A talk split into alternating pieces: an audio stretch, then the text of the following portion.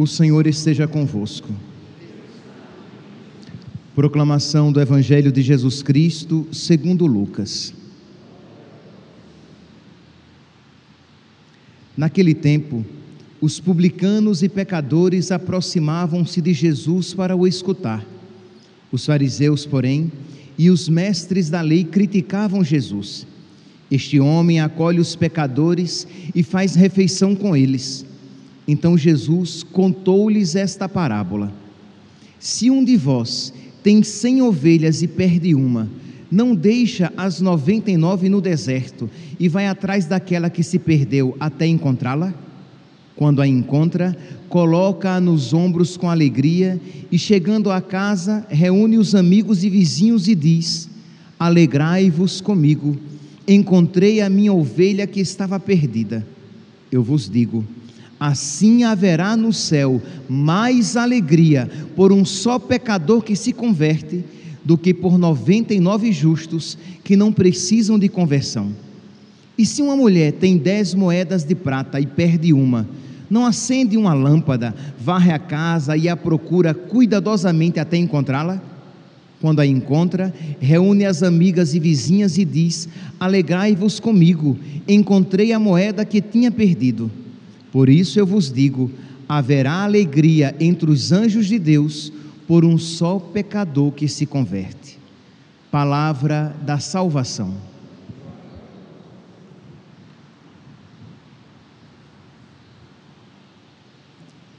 Caríssimos irmãos e irmãs, estamos celebrando a memória de São Carlos Borromeu, bispo, e eu gostaria de fazer essa homilia a partir dos três primeiros versículos da primeira leitura de hoje. Romanos, capítulo 14, versículos 7, 8 e 9. Meus irmãos, estes versículos, é claro que eles se aplicam adequadamente, eles são adequadíssimos à vida de um bispo, de um sacerdote, de um consagrado, de uma consagrada, mas, sem sombra de dúvidas, ele se adequa a todo batizado, que afinal de contas é um consagrado. Todo batizado é um consagrado a Deus. E esses três versículos são tão iluminadores, de modo que seria importante que depois em casa nós refletíssemos, nós aprofundássemos nesses três versículos. Irmãos, Ninguém dentre vós vive para si mesmo. Vejam aqui essa afirmação de São Paulo. Isto é, o que significa dizer que ninguém de nós vive para si mesmo? Isto é, que ninguém deve viver procurando a sua própria realização, procurando a sua própria vontade, procurando os seus próprios gostos.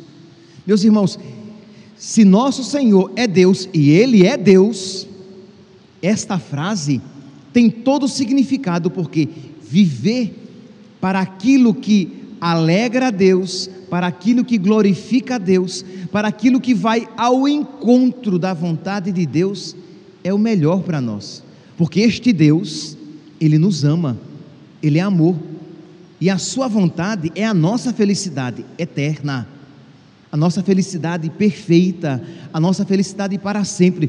Por isso, não devemos ter medo de dizer: Eu não vivo para mim mesmo. Ou, Senhor, ajuda-me, eu não quero viver para mim mesmo. Eu não quero viver para mim mesma. Repita isso no seu coração. Jesus, ajuda-me. Eu quero desagarrar-me de mim mesmo eu quero soltar a minha própria vida, eu quero te entregar a minha própria vida, porque senão, meus santos, nós sempre seremos cristãos tristes, católicos tristes, cristãos medíocres, católicos medíocres, que não conseguem mergulhar profundamente nessa alegria de ser todo do amado e ter todo o amado em si. Eu sou do meu amado e meu amado é meu. Pois bem, então São Paulo continua. Ninguém dentre vós vive para si mesmo, ou morre para si mesmo. Até mesmo as, as situações difíceis e tristes que nós experimentamos, nós as experimentamos em Deus, por Deus, com Deus. Até mesmo as realidades mais tristes. Aqui nós podemos imaginar São Paulo dizendo isso e pensando em si mesmo. Ele também passando por todas as tribulações em Deus, por causa de Deus e com Deus. Então ninguém vive para si mesmo ou morre para si mesmo. Se estamos vivos, é para o Senhor que vivemos, e se morremos, é para o Senhor que morremos. Portanto, vivos ou mortos, pertencemos ao Senhor. Somos do Senhor. E continua, e com isso concluo: Cristo morreu e ressuscitou exatamente para isso, para ser o Senhor dos mortos e dos vivos. Ele é o meu Senhor. Ele é o meu dono. E se Ele é o meu Senhor, desculpe-me aqui a redundância, eu não sou o meu Senhor. Se Ele é o meu Deus, eu não sou o Deus da minha vida. Então, eu devo me deixar guiar pela Sua vontade e pelo Seu senhorio. Pois bem, então é a partir desses três versículos que eu gostaria de lançá-los sobre a vida nesse pequeno resumo que irei apresentar da vida de São Carlos Borromeu, para que nós vejamos o quanto estes três versículos estavam presentes. E é claro, meus santos, não é de admirar, porque esses três versículos estavam presentes na vida de Nossa Senhora, de São José, de Santa Teresinha, de São Padre Pio, do Curadás, de todos os santos e santas. Se você quer ser um verdadeiro católico, se você quer ser santo, esses três versículos precisam iluminar, ser o facho de luz que guia a sua vida e as suas decisões. Pois bem, São Carlos Borromeu nasceu no dia 2 de outubro de 1538, século 16. Nasceu ali Imagine, nós estamos naquele período da grande crise, do, da grande cisão do Ocidente, da reforma protestante, da crise protestante, que assolava a Europa. Pois bem, ele nasce de uma família riquíssima, mas muito, muito rica, né? milionários se a sua família não era detentora da maior riqueza da Europa, sem sombra de dúvidas, ele, a família dele era detentora, os seus pais eram detentores de uma, de uma das maiores riquezas da Europa, se não fosse a maior. Seu pai, Gilberto Borromeu, e sua mãe, Margarida Médicis, daquela família famosíssima dos Médicis de quem, é, de cuja família o Papa de então, Pio IV, né, era dessa família. Então, ela era irmã do Papa Pio IV, Papa, né, tio de São Carlos Borromeu e que terá uma influência muito grande na sua vida. Pois bem, aquele menino, o segundo filho, ele queria, ele era piedoso. Os seus pais eram piedosos e admiremos-nos por dois motivos. Primeiro, porque os nobres da época estavam entregues numa vida devassa. Né? A nobreza neste período na Europa tinha uma vida muito mundana. Os padres neste período tinham uma vida muito mundana e até mesmo muitos bispos tinham uma vida muito mundana. Então, que os pais de São Carlos Borromeu fossem piedosos neste período já era admirável, e que eles, tão ricos, fossem piedosos, porque, embora a piedade seja possível a todos, nós sabemos muito bem o quanto a riqueza ela tenta roubar o nosso coração. Então, eram né, homens milionários. Pois bem, São Carlos Borromeu, segundo filho, piedoso, desde pequeno, queria entregar a sua vida a Cristo, queria se consagrar a Cristo, queria ser monge e foi crescendo. O seu tio, né, lembremos-nos, Papa, sempre com um olhar sobre ele, porque já que ele queria ser religioso, então, muito bem. Só que o seu irmão morre e toda aquela fortuna aquela fortuna deveria ser administrada por ele, já que o irmão morreu, os pais não estavam mais vivos, e São Carlos Borromeu disse: Eu não quero, eu não quero este fardo sobre mim.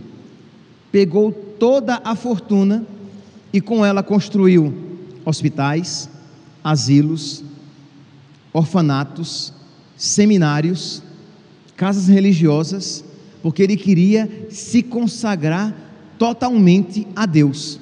Imagine aqui, meus santos, que é uma atitude admirável de uma pessoa que tem os olhos o que no infinito, que sabe que aquilo é palha em relação à riqueza que é Cristo. E se Cristo o chamava a uma vida de total consagração, para mim viver ou morrer é Cristo. Quer vivamos, quer morramos, pertencemos ao Senhor. Se a vontade do meu Senhor e Deus é essa, eu não tenho dúvidas, então, ele diz, de tudo isso se desfez para fazer a vontade de Cristo. E não tenham dúvidas que não houve, que não faltou quem a ele viesse e dissesse: Mas não precisa de tudo isso para servir a Deus. Você pode servir a Deus sendo rico. Afinal de contas, os seus pais eram ricos e serviam a Deus. Vocês percebem que essa tentação, mas a Deus serve quem o serve como ele quer ser servido. E Cristo queria ser servido pela vida de São Carlos Borromeu numa total e completa consagração. E ele, sabendo disso, não pensou duas vezes. Pois bem, se desfez de todos esses bens. Só que, então, ele tinha no coração o desejo de ser monge, era esse o seu discernimento. Mas Dom Frei, Dom Frei Bartolomeu dos Mártires, arcebispo de Praga, disse a ele: essa era um, era um homem de Deus, essa não é a sua vocação. Deus, segundo aquele entendimento, Deus não daria a alguém tanta capacidade, num período de tanta crise na igreja, para se trancar em um mosteiro. A sua vocação é ser padre, a sua vocação é ganhar almas para Cristo. E aquele conselho caiu no seu coração, isto é, ele percebeu que aquele conselho vinha de Deus. Nós, se, se, se, se nós, meus santos, tivermos intimidade com Deus, e isso aqui só vale para quem tem vida de oração, você perceberá às vezes que um conselho, por mais que pareça interessante, quando ele não vem de Deus, e às vezes um conselho que de imediato parece ser contrário à sua vontade, boa, que parecia boa, embora aquele conselho pareça ser contrário, aquele conselho vem de Deus.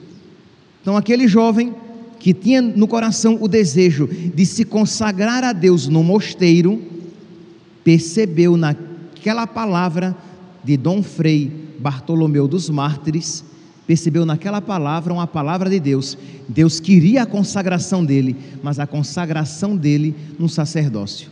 E é claro, meus santos, tudo concorre para o bem dos que amam a Deus, até as politicagens da vida. É claro que ele não seria um padrezinho, né? O tio dele era papa, né?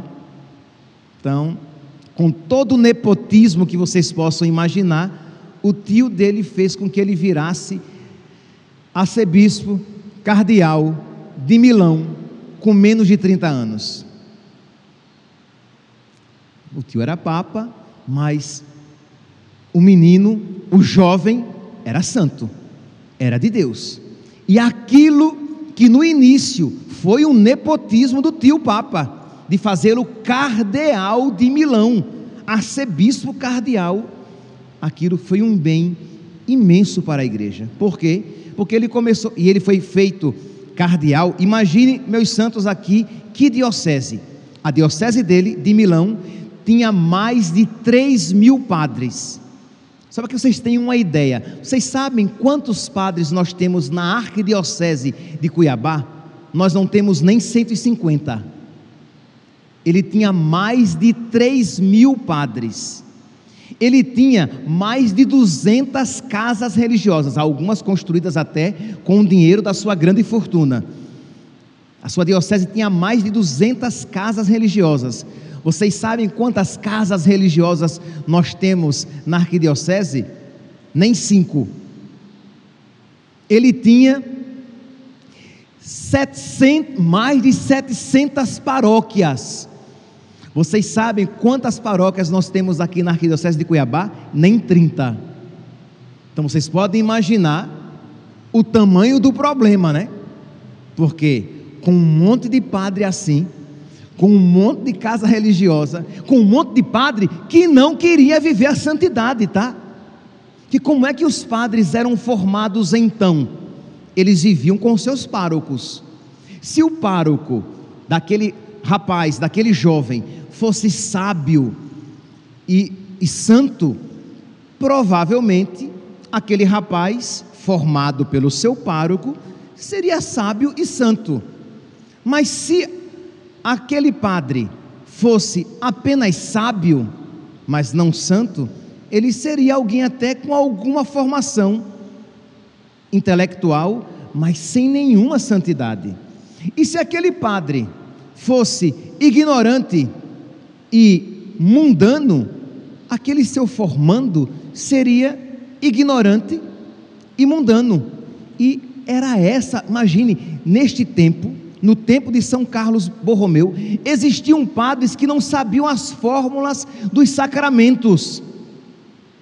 Padres que viviam adiodados, né? para quem acompanha pela, pelas redes sociais, né? adiodado é uma expressão bem cuiabana, que viviam em concubinato é, ajuntado com mulheres, sabidamente pelos outros. Então, uma vida, um desregramento moral imenso.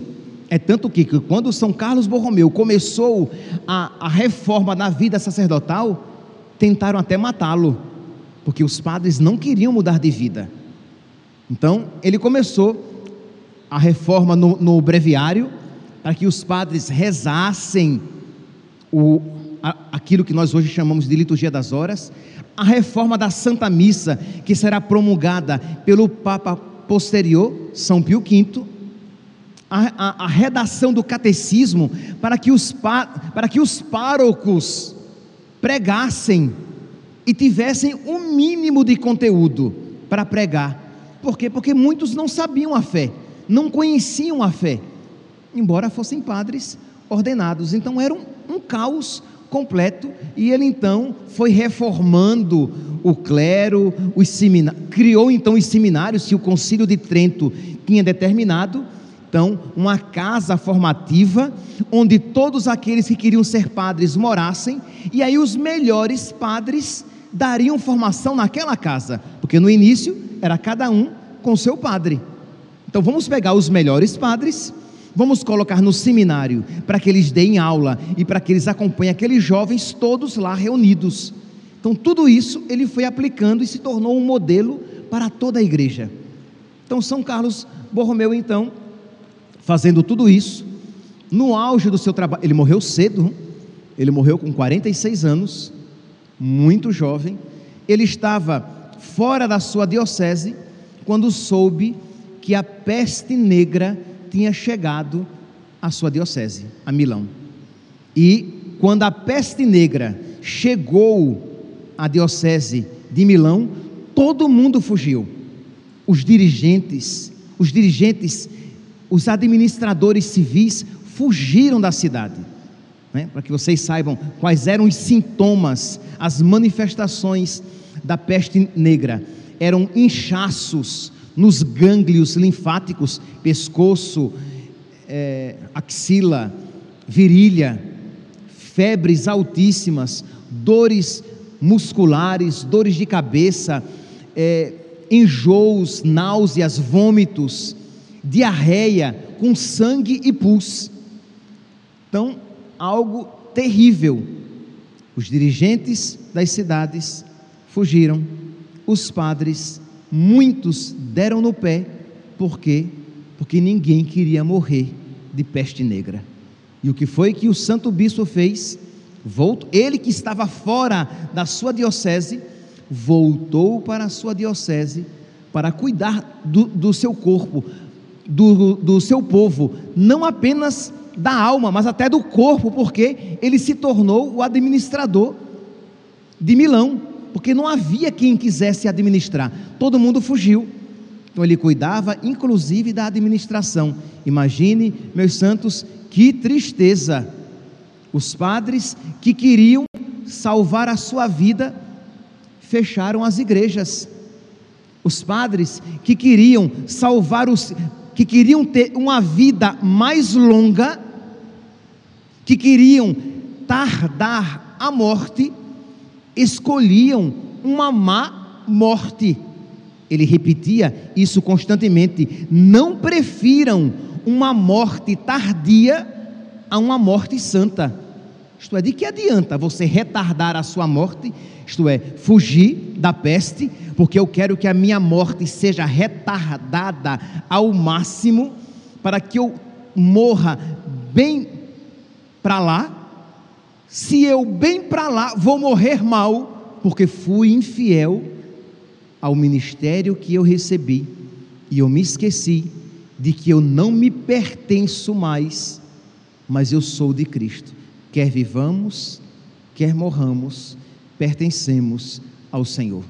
Então, São Carlos Borromeu tinha essa compreensão que se, se ele e os seus sacerdotes isso, isso fizessem, eles iriam desagradar profundamente a Deus. Eles dariam uma tristeza muito grande, porque dariam um exemplo terrível de quem quer salvar o seu corpo em detrimento da sua alma e de quem não está disposto a seguir o exemplo do seu mestre, que para nos salvar escolheu o sofrimento para si. Então ele volta para a sua cidade e chama os seus sacerdotes. Muitos voltaram e eles então, cuidando do povo, dando assistência material possível e assistência espiritual, os sacramentos, porque eles sabiam, meus santos, que esta vida é breve, de que esta vida é passageira, e se nós, para alcançarmos a salvação eterna, precisarmos colocar em risco a nossa vida aqui, precisamos estar dispostos a fazer. E isso ele fez, e diz então, ele não morreu de peste negra, tá? Só para que vocês saibam, não terminou, a peste negra passou, só que ele estava tão desgastado, tão cansado que passou os, esses dois anos posteriores sem conseguir manter aquele ritmo de vida, tão desgastado estava, e morreu, repetindo, imagine aqui, e quem aqui, meus santos, gostaria de ter esta graça, de nos últimos momentos da sua vida, esta frase repetir: Estou feliz por ter servido a Cristo e ter dado a Ele toda a minha vida. Estou feliz por ter servido a Cristo e ter dado a Ele toda a minha vida. Vamos ouvir de novo aqui as palavras de São Paulo. As palavras mudam, mas o sentido é o mesmo. São Paulo, esta mesma frase poderia dizer: Estou feliz por ter servido a Cristo e ter dado a Ele toda a minha vida e são Carlos Borromeu poderia repetir a frase de São Paulo: Ninguém dentre vós vive para si mesmo ou morre para si mesmo. Se estamos vivos, é para o Senhor que vivemos, para servir o Senhor. Se morremos, é para o Senhor que morremos. Portanto, vivos ou mortos, pertencemos ao Senhor. Meus irmãos, nós precisamos redescobrir esta palavra Nós precisamos redescobrir esta verdade. Quer vivamos, quer morramos, pertencemos ao Senhor. Nós precisamos redescobrir esta alegria. Estou feliz. Está feliz por quê? Porque a morte dele estava uma morte tranquila? Não, ele estava desgastado. Ele estava pele e osso. Ele estava feio. Fisicamente, ele estava aquele jovem milionário estava feio, pobre e doente em cima de uma cama. Mas se é verdade aquilo que Jesus Cristo nos disse, que quem perder a sua vida por causa de mim vai ganhá-la, ele está feliz, porque ele perdeu tudo por causa de Cristo. Ele perdeu riqueza, ele perdeu beleza, ele perdeu saúde e ele abreviou os seus dias. Ele que poderia ter tido uma vida longa, que poderia ter sido um longevo, ter vivido 80 anos, ele viveu apenas 46. Mas nos 46, ele alcançou aquilo que verdadeiramente importa. Nos 46, nos 46 anos, ele conseguiu aquilo que aqueles que vivem 90 às vezes não alcançam. E é por isso então que ele repetia: não queiram ter uma vida longa, mas uma morte má. Queiram ter uma morte santa, mesmo que para isso vocês tenham uma vida breve. Por isso então que ele chamava os seus padres: vamos enfrentar, por amor a Cristo, a peste negra. Vamos abrir, abrir as igrejas, vamos ao encontro das pessoas doentes e levar os sacramentos e cuidar delas, porque quando isso fazemos, nós alegramos a Cristo, quando isso fazemos, nós estamos de alguma maneira alcançando a nossa salvação e a salvação deles. Estou feliz por ter servido a Cristo e ter dado a Ele toda a minha vida. Que São Carlos Borromeu, meus santos, interceda por nós, para que não apenas os sacerdotes digamos isso, mas todo o povo de Deus, cada um segundo o seu estado de vida, estou feliz por ter servido a Cristo e ter dado a Ele toda a minha vida. Louvado seja nosso Senhor Jesus Cristo, para sempre seja louvado.